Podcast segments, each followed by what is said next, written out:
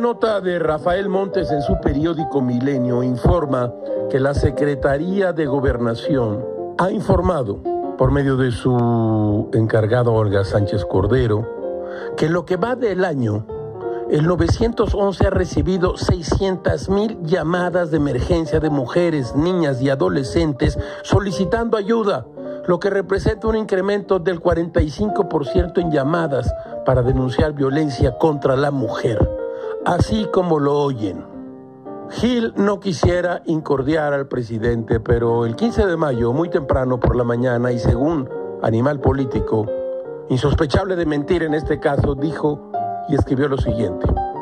El presidente dijo así, te voy a dar otro dato, que no quiere decir que no exista la violencia contra las mujeres, pero no quiero que me vayan a malinterpretar porque muchas veces me sacan de contexto lo que digo. El 90% de esas llamadas que te sirven a ti de base son falsas. Está demostrado. Y esto no es solo para tratarse de llamadas que tengan que ver con el maltrato a las mujeres. Esto sucede lo mismo en las llamadas que recibe el metro sobre sabotajes, sobre bombas. La mayor parte son falsas. Así dijo el presidente de la República. Todo es muy raro, caracho, como diría Isaac Asimov. La violencia es el último recurso del incompetente.